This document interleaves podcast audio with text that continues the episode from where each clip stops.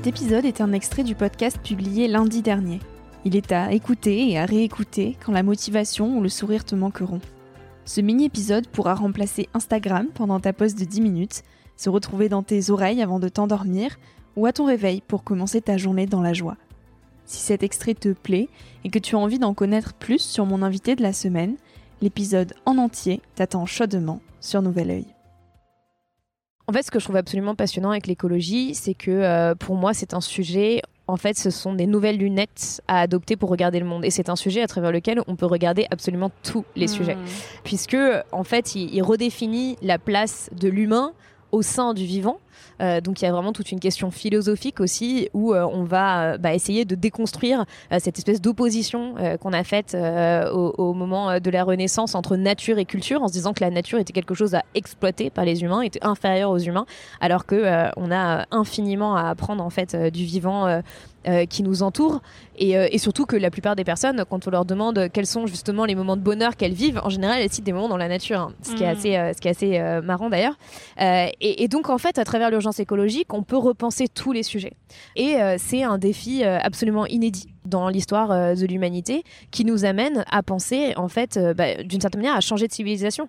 Et, euh, donc je trouve ça bah, absolument passionnant d'essayer de réfléchir à un maximum de personnes possibles en se disant bah, vers quelle société on a envie d'aller qu'est-ce qu'il faut qu'on arrête qu'est-ce qu'il faut qu'on continue qu'est-ce qu'il faut qu'on change quels vont être les métiers de demain.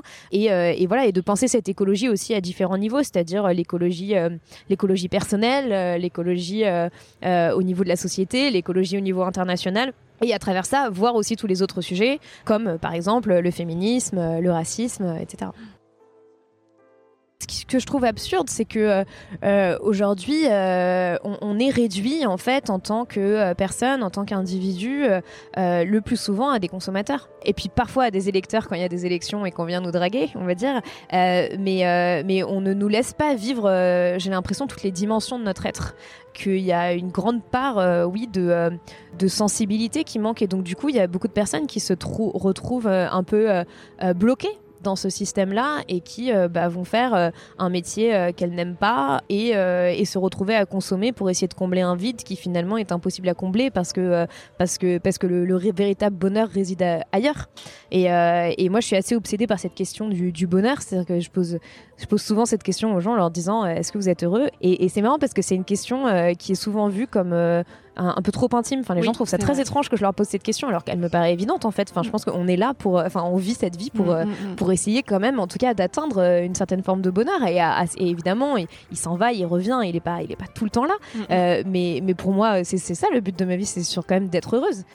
Je pense qu'on est beaucoup dans ce cas-là à essayer de, de trouver un équilibre. Après, euh, moi, je, je ne peux pas euh, mettre pause sur le monde euh, et, euh, et comme euh, et comme le monde m'intéresse et que et que j'ai envie d'essayer de, faire bouger les lignes sur un certain nombre de sujets oui j'ai pas un métier où je ferme mon ordinateur et puis je pense à autre chose je rentre chez moi et puis ça recommencera que le lendemain matin. Quand j'écris une vidéo j'y pense souvent j'en parle aux gens autour de moi j'écris dans ma tête dans la rue en me disant ah tiens ça c'est une bonne formulation je le mettrai je pense à un extrait à quelque chose.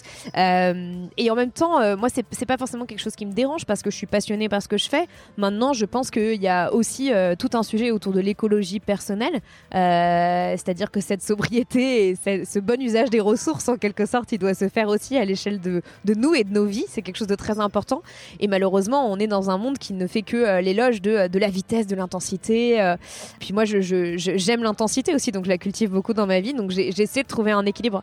Mais c'est vrai que comme j'ai envie de vivre, bah, comme je le disais, mille vies en une vie et, euh, et mille choses à la fois, je peux avoir tendance, alors que je viens euh, de faire une vidéo et que je suis épuisée, d'accepter, euh, je sais pas, une soirée, puis ensuite euh, d'aller à telle conférence, et puis d'aller faire telle chose, et puis en fait, je rentre chez moi, il est 2h du matin, et je me dis, oula, qu'est-ce qui s'est passé? Et puis ça recommence demain.